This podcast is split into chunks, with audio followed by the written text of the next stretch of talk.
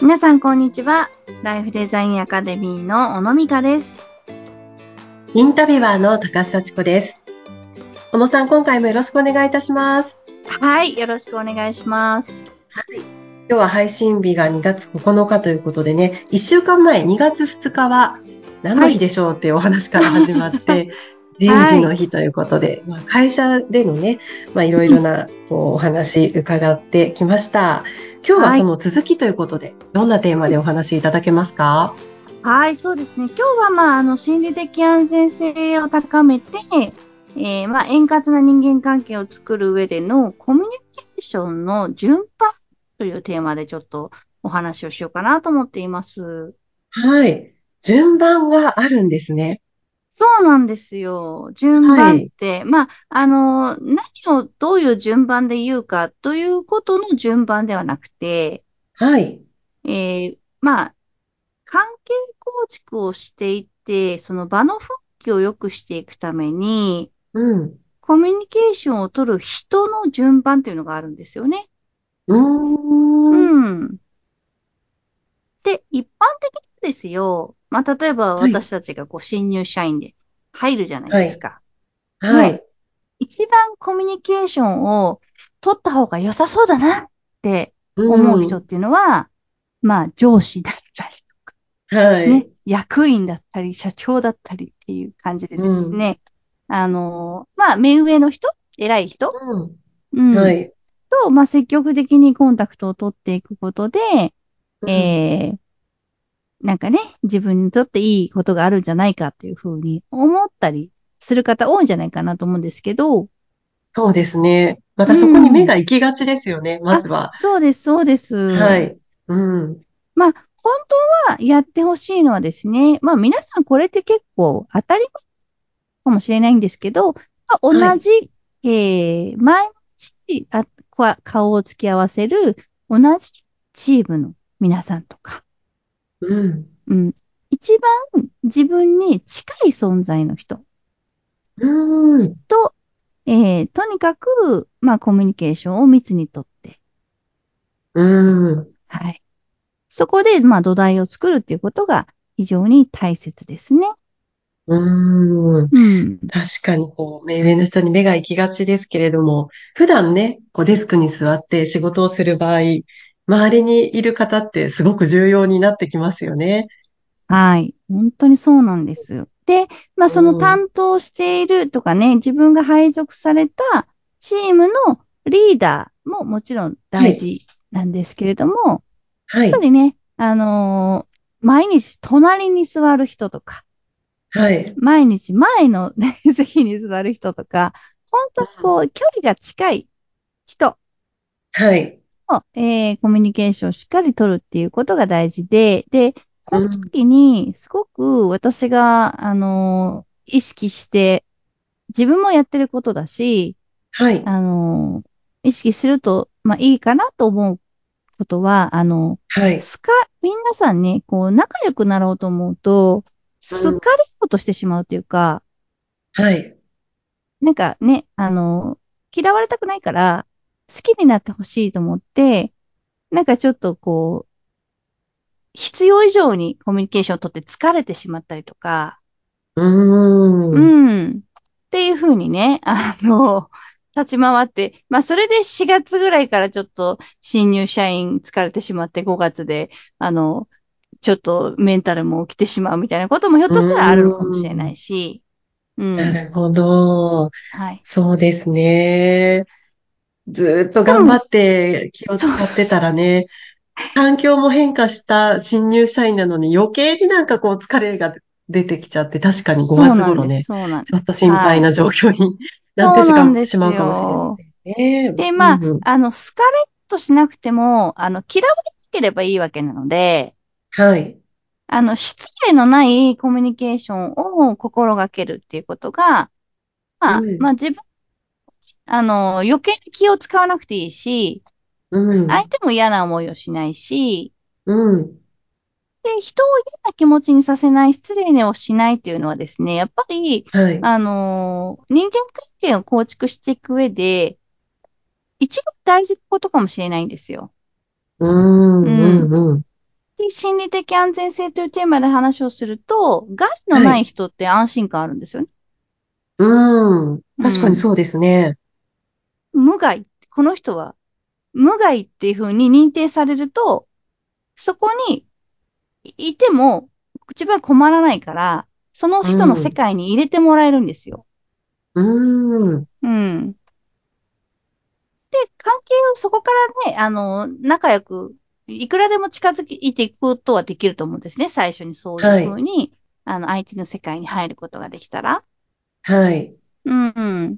だけど最初にね、なんかこう、な、近づきたくて距離感わからなくて、あの、失礼なことやっちゃったりとか、ね、うん。あの、好かれようと思ってやったけど、相手はそういうことが嫌いだったとかっていう風になっちゃうと、うん。ね、なんかそこでなんかお互いの距離に不穏な空気が流れてしまったりとかして、はい。ね、あの子元気なんだけどちょっとね、みたいな感じでうん言われちゃったりすることもあるっていうね。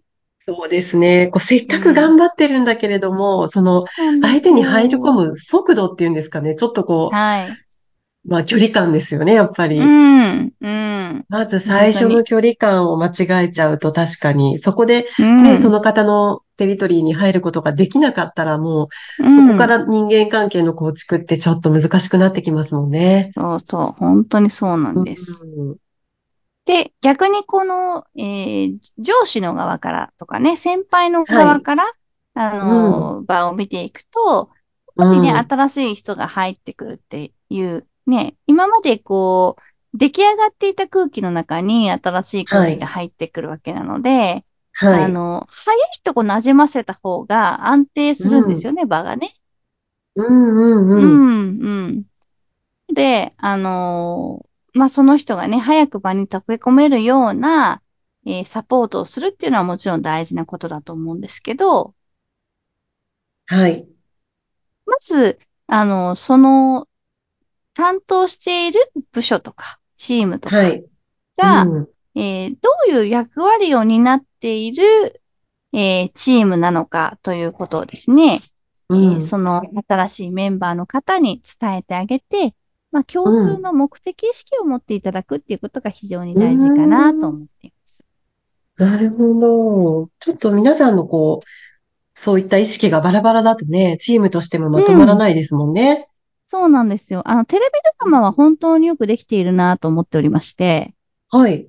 ねえ、なんとか係に第何班みたいな、あの、はいあるじゃないですか、ドラマ。 刑事ドラマですね。あとかね、はい、あの、はい医医療のドラマとかでもそうですけど、うんうん。えーまあ、救急搬送されてきた、えーお客さうんん、あの、患者さんに対応するチームとか、はい。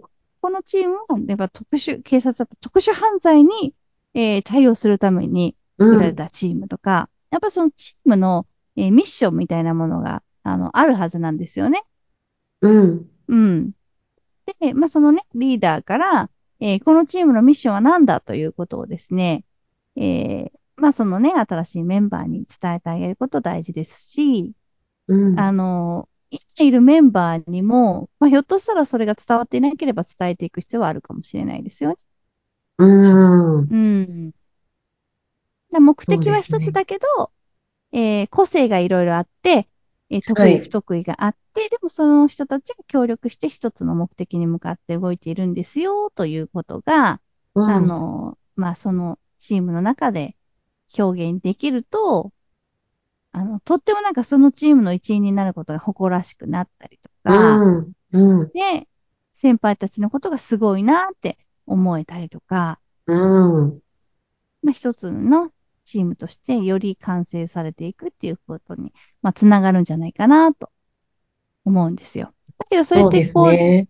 このチームが何のために存在するのかっていう、あの、やっぱりなぜっていうね、前回も言いましたけど、はい。あの、理由って人は動けないので、うん。このチームが存在している理由というのを、きちんと、あの、言葉にして、で、そのチームの一員になったんだということをですね、えー共有するってことは非常に大切ですよね。そうですね。んそういったこう共通の目的意識があると、その目的を果たすためのこう手段っていうか、アプローチの仕方は、まあ、うんそれぞれね、うん。新入社員はそうですね新入社員のもしかしたらすごいアプローチの仕方あが、そうです、あそうるです。かもしれないですしね。ね。うん。うん。その辺はじゃあちょっとしっかりと目的意識をみんなで確認し合ってっていうところですよね。そう思います。だからまずはね、うんえーまあ、会社、会社で全体としてね、やっぱそういう、なぜこの会社があるのかっていうことを言語化していく必要があるし、はい。やっぱりこう、細分化されていくチーム一つ一つに役割があって、うん。で、そのチーム同士がやっぱり連携をして、一つのね、会社を動かしているわけなので、例えばほら、営業と総務の戦いみたいなのって、あ、経理かな、 うんよく、あの、漫画とかでも挙げられますけど、はうい。ん。で、まあ、それもそれぞれのね、やっぱりミッションがあって、はい。ね、売り上げを上げるというミッションがあるのと、会社の売り上げを守るというミッションが、うんあの、ある人たちは、やっぱりぶつかりやすいでしょうし、でもそれってね、はい健全なお、お互いがチームの役割をちゃんとやってるからこその、ね、ぶつかり合いだっていうこともあったりするわけなので、うん。うん。まずはそこのね、えー自分がいるチームの存在意義みたいなものを、はい。まあ、みんなで考えていってもいいでしょうし、そこに存在してる皆さんでね。うん。そのためにそう自ですね分が何ができるかを、まあ、それぞれが考えられるような関わりになると、ね、あのーそこはお金を稼ぐだけの場所ではなくて、うん。うん。やっぱりこう、共通の敵を倒しに行くのか、共通のお宝を探しに行くのか、そんはな、いこう、仲間になっていけるわけなので、はい。うん。そうですそういう場ね作。りはね。ぜひなんかやっていただきたいなと思いますけれどもね。はい。あの、小野さんずっとおっしゃってると思うんですけど、あの、言語化していくっていうのはすごく大事ですよね。いや、小野さんずっと本当ね言ってくださってる。そうなんですよ。あね頭にあるものはね、つ伝わるのですね。テレパシ ー、私使えない。私たちなはん使えなかい。感じろみたいなことじゃなくて、そうちょっとやっぱりそこは言葉にしそうなんですて、ようーん。まあ会社だと余計そうですよね。本当にそうですね。でも、はい子育てもやっぱりやってほしいことをしっかり言葉にするってすごく大事なことで、はい。あの人は自分の思い切るように思う生き物なので、うん。そう、明確な言語化のないものは、その捉え方はもう好き勝手その人のやりたい放題でね、捉えられて、で、まあ結果が全然思ったようにならないみたいなはい。ことはね、本当にあの言語化ができていない一つの大きなね、なんか例なんじゃないかなと思いますね。そうです。ね。うん。あ2月なんで、これからね、春に向けて新生活、新しい環境とか会社とか行く方多いと思いますので、ぜひ今日のお話参考になさってください。はい。でこのポッドキャストの説明欄にメルマガのご案内掲載されています。小野さんのお話もっと聞いてみたいという方、ぜひご登録よろしくお願いします。それでは、今回のお話はここまでとなります。小野さんどうもありがとうございました。はい、ありがとうございました。